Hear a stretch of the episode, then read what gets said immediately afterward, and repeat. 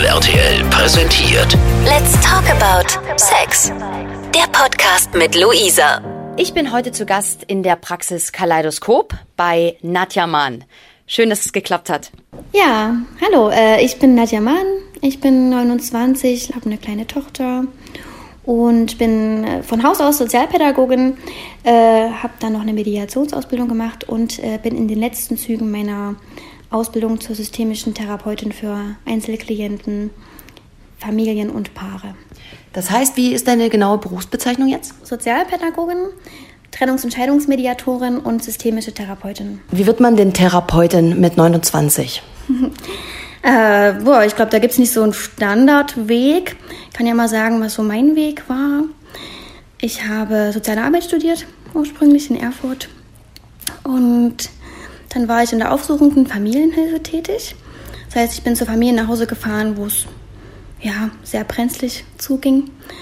Das habe ich ein paar Jahre gemacht und mich hat aber der ganze Bereich Trennungsfamilien, Kinder in schwierigen Trennungssituationen, der hat mich zunehmend interessiert.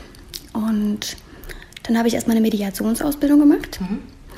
Das heißt Konfliktvermittlung, Konfliktmanagement, bei Trennung und Scheidung, also was passiert mit den Kindern nach Trennung und Scheidung, wie sind Kontakte zu gestalten, Umzüge gegebenenfalls, alles da, wo Eltern und Paare so aneinander geraten können und die Kinder zwischen die Fronten geraten.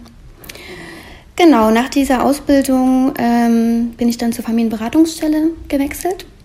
Das heißt, zu mir sind Familien gekommen, vor allem viele Familien in Trennungssituationen.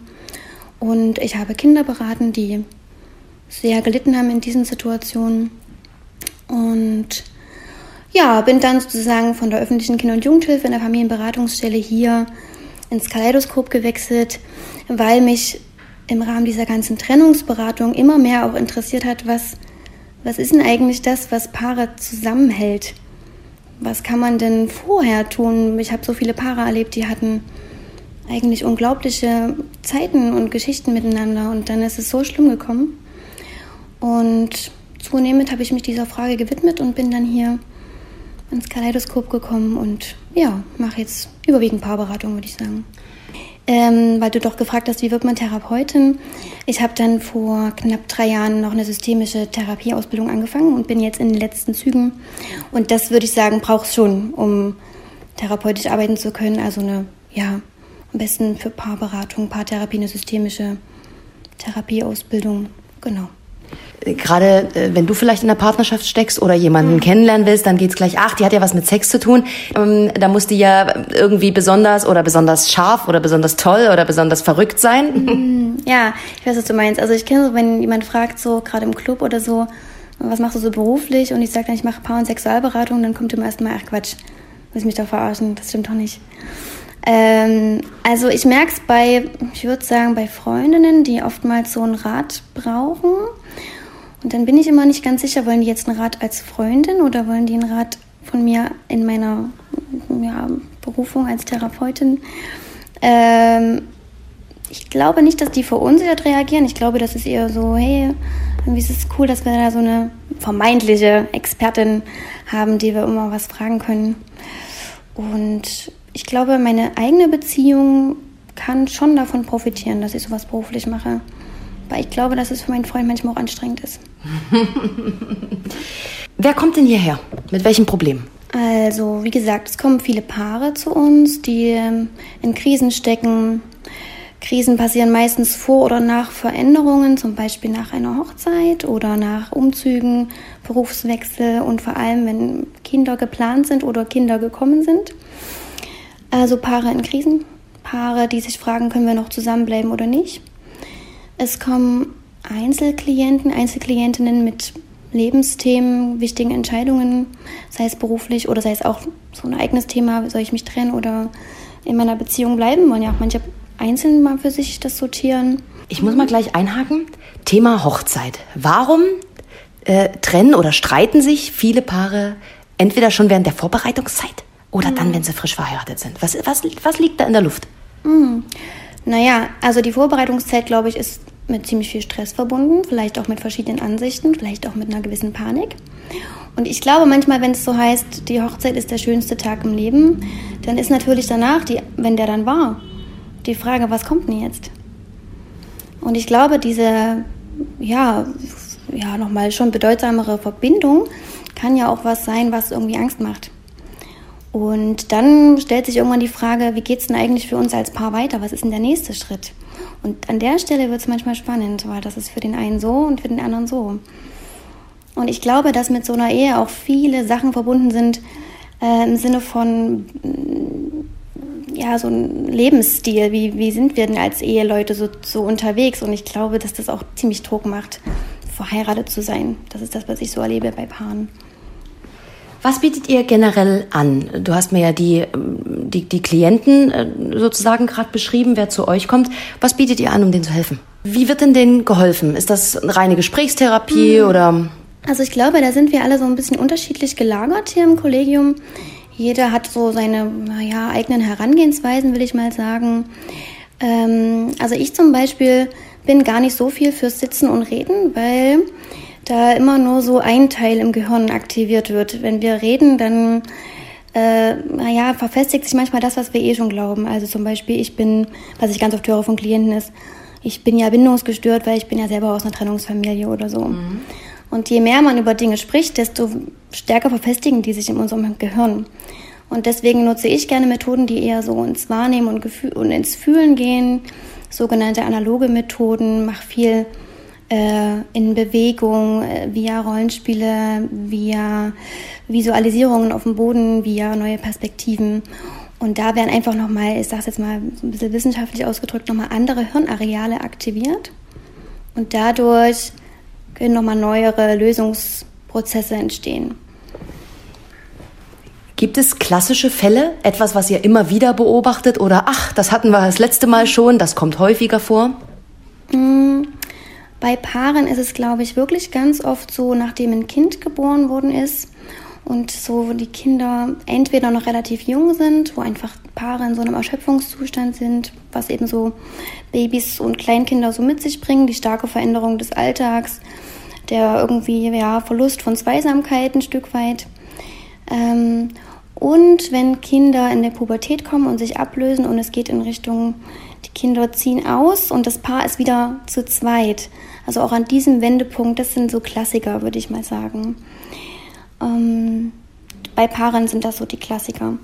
Dann erlebe ich vor allem Einzelklientinnen, die so in den 30ern sind und die sich nochmal so richtig ablösen wollen eigentlich von ihren Eltern, die so das Gefühl haben, ich habe immer noch einen totalen Konflikt mit meiner Mutter, bin da überhaupt nicht erwachsen, sondern verfalle da immer wieder in so eine kindliche Geschichte und ich will davon loskommen, dass meine Mutter mir reinredet oder mein Vater oder so. Mhm. Also so, das sind auch Themen, mit denen sich vor allem, würde ich sagen, so um die 30er Klientinnen und Klienten beschäftigen. Was sind denn in der Paartherapie, vielleicht auch in der Sexualtherapie, Ziele? Kann man Ziele festlegen? Also die Ziele, was letzten Endes Klientinnen und Klienten erreichen wollen, das ist immer so eine Ausformulierung, was von den Klientinnen und Klienten selber kommt. Unsere Aufgabe ist es nicht, den Klientinnen zu sagen, was ein gutes Ziel wäre. So, das ist immer äh, das, was die sozusagen letzten Endes erreichen wollen. Und das ist immer in so einem, ich würde mal sagen, Kontinuum von ganz viel Veränderung. Es muss alles ganz anders sein, als es gerade jetzt ist. Und da müssen wir Therapeutinnen, Therapeuten immer so ein bisschen gucken, geht es auch immer ein Stück weit um das besser zu akzeptieren und wertzuschätzen, was gerade da ist. Also so in diesem Bereich bewegen wir uns. Kommen die Klienten zu euch und sagen, ähm, ich will wieder mehr Sex, ähm, ich will endlich wieder lieben? So, ganz, ganz platt formuliert? Ja, auf jeden Fall. Das ist ja ganz oft das Thema.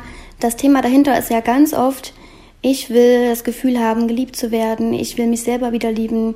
Also ganz oft steht dahinter das Thema Selbstwert und Selbstsorge, was letzten Endes immer, immer eine Rolle spielt. Das können Klientinnen und Klienten meistens so nicht benennen. Es geht dann eher um, ich will endlich eine Partnerschaft, die, die gut ist für mich. Ja, und die Frage ist ja immer, okay, was, wie, wie würde denn so eine Partnerschaft aussehen, die gut ist für, für den Klienten, für die Klientin? Und was braucht es dazu? Da braucht es ja auch sowas von, ich bin es mir selber wert, dass ich einen guten Partner, eine gute Partnerin finde. Und das ist so ein Ansatzpunkt in Beratung. Mhm. Also quasi zuerst die Selbstliebe. Mhm. Ne? Äh, Madonna hat das auch mal gesagt, du kannst eigentlich erst jemanden lieben, wenn du dich selber mhm. liebst, oder? Genau. Ja, das klingt immer so plakativ dahergesagt, aber das ist für viele Menschen ein relativ schwieriger Prozess, sich mit sich selber so auseinanderzusetzen. Also sozusagen, ich höre immer, Klienten wollen ihre Symptome oder ihre Makel so loswerden. Ich will nicht immer so ängstlich sein oder ich will nicht immer neidisch sein oder oder. Und es geht ganz oft darum, auch mal sich selber ein paar Dinge verzeihen zu können und zu sagen, auch das integriere ich in mein Selbstbild, auch solche Gedanken, ich darf mal wütend sein, ich darf mal, ich darf mal Fehler haben, ja. Ich glaube, das ist ein ziemlich wichtiger Prozess für die Selbstliebe. Let's talk about Sex. Was ist denn eigentlich Paarberatung? Kann man das irgendwie mh, hm, beschreiben? Gibt es dafür eine klassische, kurze Beschreibung? Also das ist schwierig. Ich würde vielleicht mal eher sagen, was so die Rolle vom Paartherapeuten, von der Paartherapeutin ist. Ähm, also viele glauben so, Paarberatung, Paartherapie ist so, man kommt dahin und der Paartherapeut, die Paartherapeutin sagt dann, was man, was das Paar anders machen soll. So sozusagen wie so eine richtige klassische Beratung, eine To-Do-Liste vielleicht, was können wir jetzt irgendwie anders machen.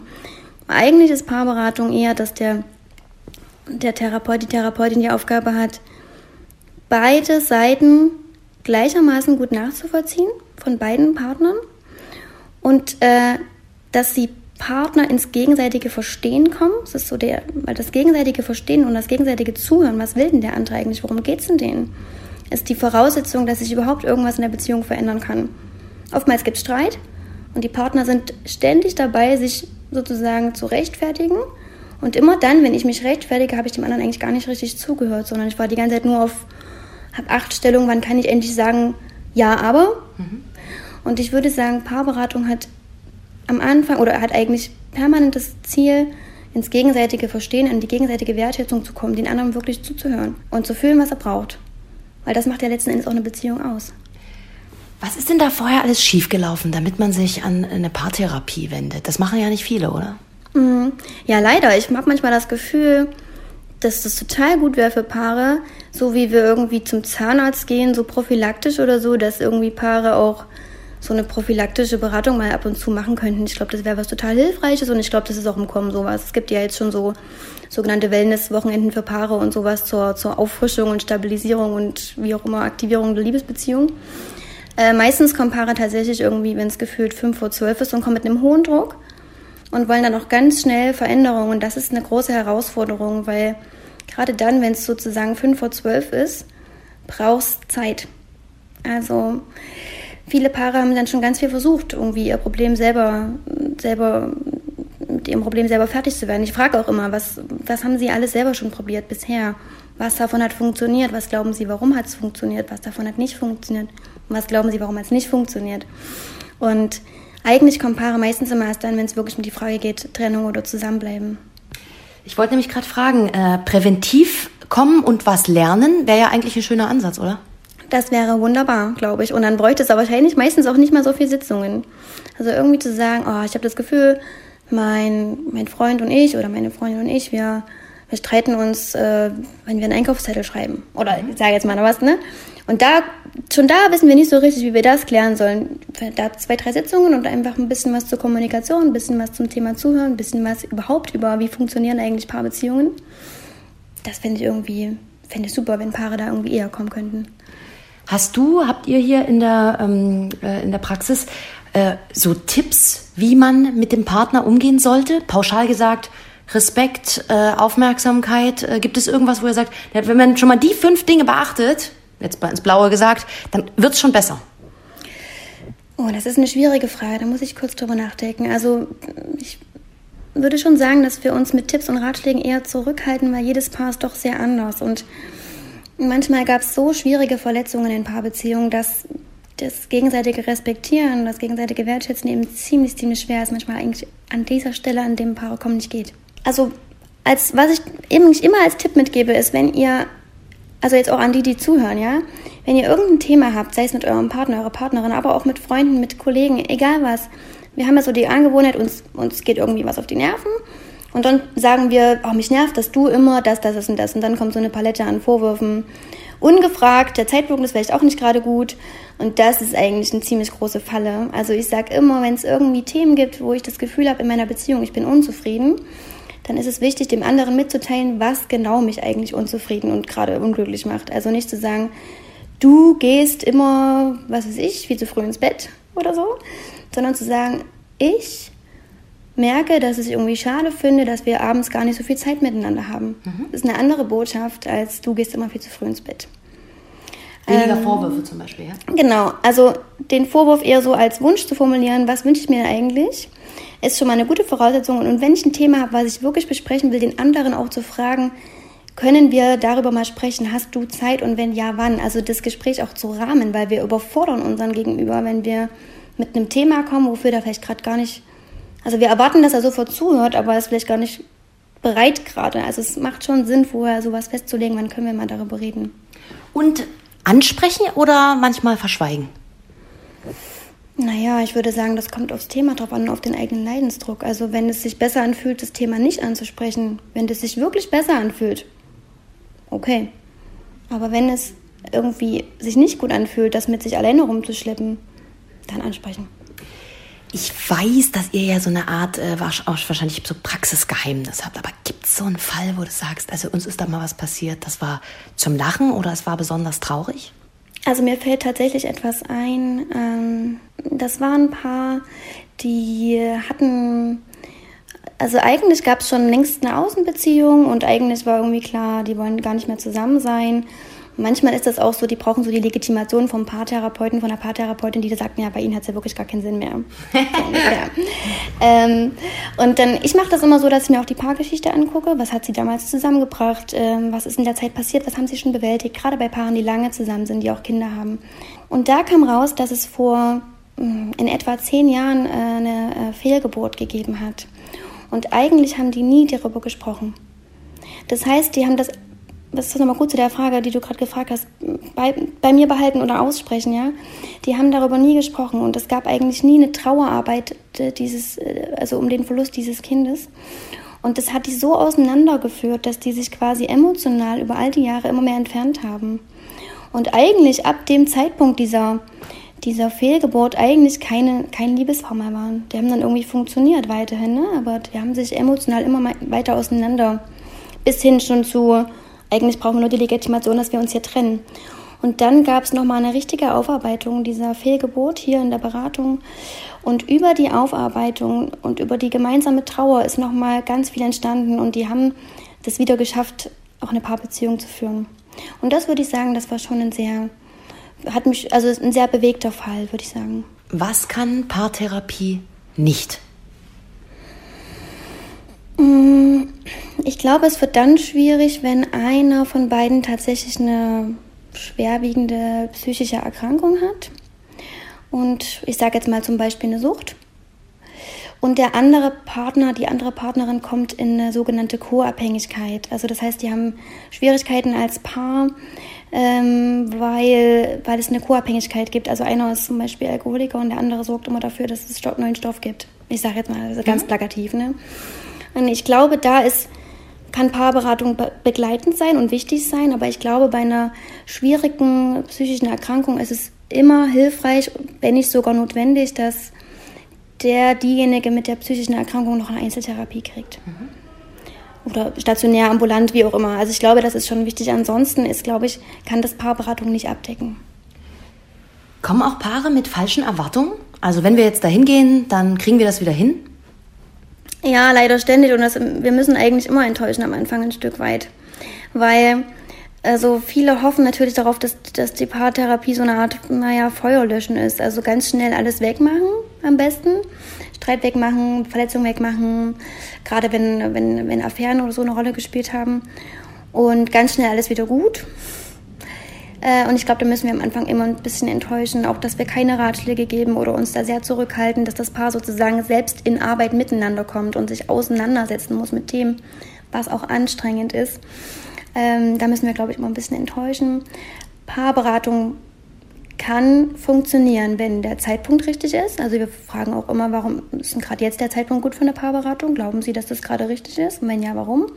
So wir überzeugen uns auch vom Paar, dass es jetzt gerade dran ist, weil je mehr das Paar über uns überzeugen muss, desto wirksamer ist Paarberatung am Ende. Wenn das Paar sozusagen den Paartherapeuten überzeugt davon, dass es zusammenbleiben will und das wirklich braucht, steigert es die Wirksamkeit von Paarberatung.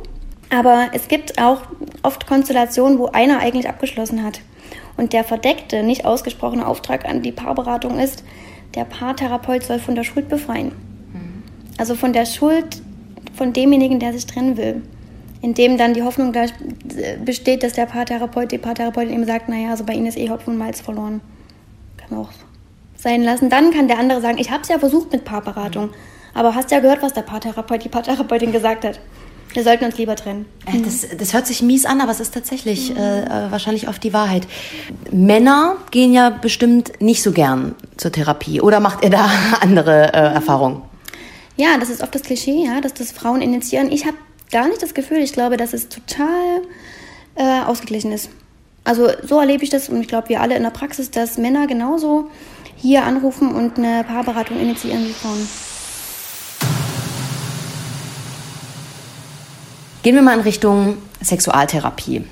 Äh, wie läuft denn so eine Beziehung im Regelfall ab? Wir haben zuerst die rosarote Brille, da springt man wahrscheinlich ständig in die Kiste. Dann gibt es ja so phasenweise Monate. Wie, wie, wie, sagen, wie, wie sagst du das als Expertin? Ja, also Beziehungen äh, durchlaufen tatsächlich viele Phasen, also vom Kennenlernen und der Anfangsfaszination über das Verliebtsein, wo man eigentlich äh, rund um die Uhr beieinander sein will und auch miteinander im Bett sein will und allem drum und dran. Und dann kommt so die Phase von ersten Verbindlichkeiten, gemeinsame Wohnungen und dann kommen natürlich Alltagsthemen. Was kaufen wir ein? Wie richten wir unsere Wohnung ein? Wer macht wann sauber? Und das sind natürlich auch hier und da ein paar Sexkiller, würde ich sagen. Also wenn man dann sich über solche alltagspragmatischen Sachen unterhalten muss. Und natürlich ist es auch, liegt es auch in der Natur, dass die sexuelle Anziehungskraft innerhalb von langjährigen Beziehungen auch mal abflacht und weniger wird. Das ist nichts, nichts Dramatisches. Und die Problemdefinition, also wir haben irgendwie ein sexuelles Problem, die muss man manchmal auch hinterfragen, weil ich glaube, dass wir in unserer Welt ein ganz schön, naja, schräges, schräges Bild manchmal davon haben, wie was Sexualität so ist und wie das so läuft in Paarbeziehungen. Aber tatsächlich gibt es sozusagen immer mal wieder Zeiten äh, in, in Beziehungen, wo wo Sexualität vielleicht nicht oberste Priorität hat, aber das kann sich ja immer mal wieder ändern. Gibt es den ultimativen Tipp, wie man ähm, ja, das Sexleben wieder ein bisschen ankurbelt oder kann man das so pauschal nicht sagen? Also, ich glaube, dass es zum einen total wichtig ist, dass man äh, über seine eigene Sexualität relativ gut Bescheid weiß. Also was gefällt mir, was macht mir Spaß, wo will ich gerne berührt werden, was will ich eher nicht so. Also dass man da irgendwie auch mit sich selbst auf Entdeckungsreise geht und dem anderen dann natürlich auch sagt, also dass man dem anderen das tatsächlich auch mitteilt. Und das ist ja der Knackpunkt in vielen Beziehungen, weil wir auch ein Stück weit noch so erzogen worden sind, über sowas redet man nicht und ist peinlich oder darf ich das überhaupt, gerade als Frau, darf ich, äh, darf ich Sexualität einfordern, ja. Und also auf Entdeckungstour gehen mit dem eigenen Körper und dem anderen Partner das mitteilen, was mir gefällt. Ich glaube, das ist schon etwas, was äh, gut ist, weil so lernt man sich selber kennen und kann dem anderen vielleicht auch den einen oder anderen Wunsch erfüllen und selber Spaß dran haben. Nehmen wir mal an, es gibt ja auch ein paar ähm, fetische Vorlieben, die jetzt nicht so äh, äh, gesellschaftlich äh, anerkannt oder vielleicht sogar noch ein kleines Tabu sind. Soll ich mit, soll ich mit meinem Partner darüber reden, ansprechen oder? Na, nehmen wir mal ähm, BDSM oder ein Fußfetisch oder sowas. Mhm. Äh, sind ja auch äh, zum Teil sexuelle äh, Vorlieben, wo ich wahrscheinlich das gerne ausleben möchte, aber wie sage ich das dem Partner? Mhm. Ja, na, das sind ja so auch Themen, mit denen äh, Paare hier in Sexualberatung kommen, die da einfach eine Sorge da ist. Ich habe da irgendwie eine Neigung und weiß nicht so richtig, wie ich es ausleben soll oder wie ich es mitteilen soll. Will der andere das? Ich glaube schon, dass es gut ist, mit seinem Partner das zu besprechen und dann so gucken, kann der Partner das erfüllen oder geht es nicht? Und wenn es nicht geht, welche Wege gibt es, das trotzdem ausleben zu können? Ich glaube, das hat viel mit Aushandeln zu tun. Und wir in Beratung machen auch immer so ein Stück weit so ein sexuelles Profil von jedem, das erstmal jeder Partner, jede Partnerin für sich selbst macht, um dann mal zu gucken, wo sind denn Überschneidungen und wo gibt es auch Unterschiede. Weil es gibt ja zum einen die gemeinsame Sexualität und es gibt ja immer noch mal die individuelle Sexualität.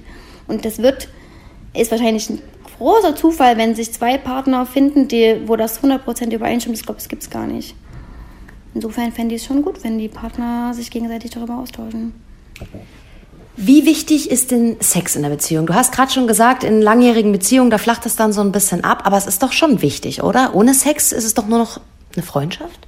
Weiß ich nicht. Ich glaube, das muss jedes Paar auch wiederum selber definieren. Also vielleicht gibt es auch Paare, die miteinander nicht mehr schlafen, aber so eine funktionierende und auch vielleicht schöne Paarbeziehung haben, dass es okay ist. Also ich glaube, das kann man nicht so sagen, wie wichtig das ist. Ich glaube, das ist wirklich etwas, was jedes Paar und auch letzten Endes jeder Mensch für sich selber entscheiden muss. Sicherlich kann es sein, dass Paarbeziehungen genau an diesem Dilemma und an dieser Unterschiedlichkeit, wie wichtig ist das, auch scheitern. Ähm, ich, ich glaube, dass, dafür gibt es keinen, also das kann ich nicht sagen. Ja. Wollen Männer mehr Sex als Frauen?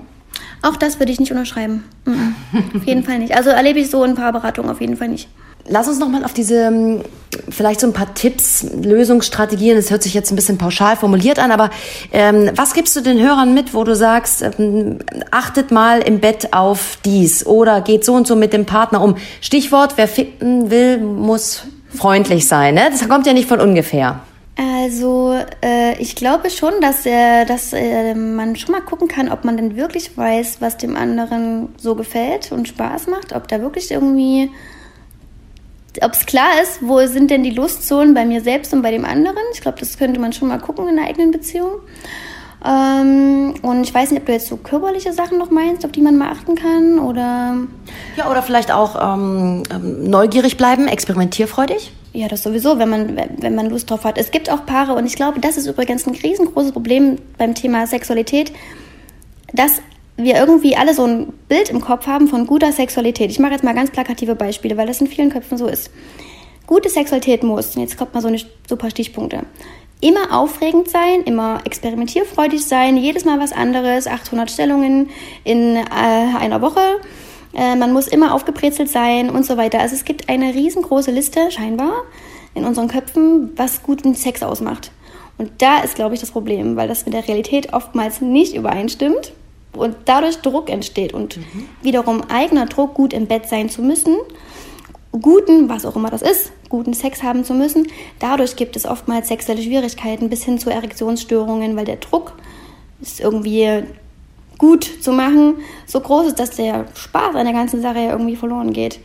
Und ich glaube, dass es eben nicht immer total experimentierfreudig sein muss. Es darf mal sein, aber es muss es, es heißt nicht, dass das das wichtigste Kriterium ist für guten Sex.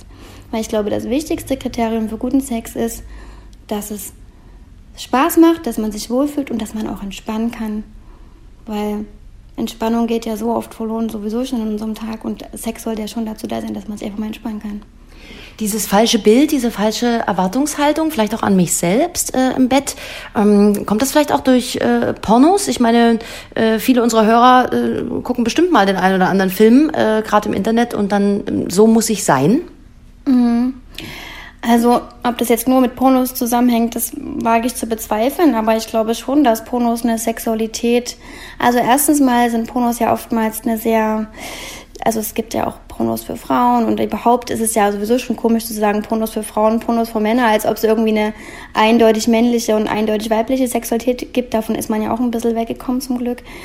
Mm, äh, aber ich könnte mir vorstellen, das hat ja generell was damit zu tun, wie auch Beziehungen laufen müssen, wie Sex sein muss wie, wie, wie, wie gute Eltern sein müssen, wie gute, was weiß ich. Es gibt ja in allen möglichen Lebensbereichen gibt es ja vermeintlich so eine, eine, tausend Stichpunkte, wie das zu sein hat. Und auch, und das hört bei Sex halt nicht auf. Und ähm, ich glaube, das macht's, das macht's echt schwierig. Du hast ja gerade über guten Sex geredet. Mhm. Ähm, würdest du sagen, es gibt auch richtig schlechten Sex und woran merkt man das, dass es nicht mehr läuft? Naja, also wenn es einfach keinen Spaß macht. Und was, aber was letzten Endes keinen Spaß macht und was schlechter Sex ist, was guter Sex ist, das muss ja jeder für sich selber. Für den einen ist guter Sex was ganz anderes als für den anderen. Aber das Wichtige daran ist, dass man eben, dass man eben zu seiner eigenen Sexualität und das, was einem Spaß macht, was einem gefällt, eben dazu steht. Und nicht irgendwie Dinge macht, weil man glaubt, dann ist man irgendwie gut im Bett. Weil wenn man Dinge macht, um gut im Bett zu sein, macht es ja irgendwie keinen Spaß. Es wäre ja gut, wenn man Dinge macht im Bett, weil sie einfach Spaß machen. Und das ist bei manchen, glaube ich, echt verloren gegangen. Ich danke dir bis hierher. Ähm, ich habe noch eine private Frage. Wenn du jetzt in deiner Beziehung bist und jetzt äh, kommt so ein Streit, irgendwas, vielleicht der Einkaufszettel oder was auch immer, reagierst du souveräner als wir alle? Äh, oder streitest du dich auch und kennst aber ganz genau, kannst es analysieren, Blitzanalyse und sagst, so bis hierhin und nicht weiter? oder ist das auch bloß ein äh, Wunschdenken? Ja, die Frage habe ich schon ganz oft gehört. Tatsächlich, wir hatten das ja eingangs schon mal. Also ich bin ja jetzt keine Göttin oder so, nur weil ich äh, mich, weil ich dieses, äh, diese ganze Sache beruflich mache. Aber es ist von allem ein bisschen was dran, was du gerade gesagt hast. Also auch ich streite mal, auch ich bin mal impulsiv und ich fände das ganz schlimm, wenn das völlig verloren ginge und ich die ganze Zeit nur mit meinem Methodenkoffer in meiner Paarbeziehung äh, rumlaufe. Aber ich glaube, ich schaffe es schon ganz gut, mich dann auch zu entschuldigen und eigene Anteile zu sehen. Und das eigene Anteile zu sehen, also an der und der Stelle habe ich echt Bockmist gemacht und habe den anderen einfach nicht wahrgenommen. Das ist schon, glaube ich, ganz wichtig. Und ich glaube, die Fähigkeit habe ich schon erworben, auch durch meine berufliche Tätigkeit. Und trotzdem bin ich auch nur ein Mensch und mir brennt auch meine Sicherung durch. Wer kann sich an euch wenden und wie findet man euch? Äh, also es kann, kann sich erstmal jeder an uns wenden. Wir sind da völlig äh, frei. Ähm, jeder, der eigene Themen bewegen will, jeder, der in seiner Paarbeziehung was verändern und bewegen will, ähm, ist bei uns eingeladen. Und ansonsten haben wir auch einen Internetauftritt ähm, www.kaleidoskop.de. Wunderbar, vielen Dank. Ich habe zu danken, war schön. Let's talk about Sex. Der Podcast mit Luisa.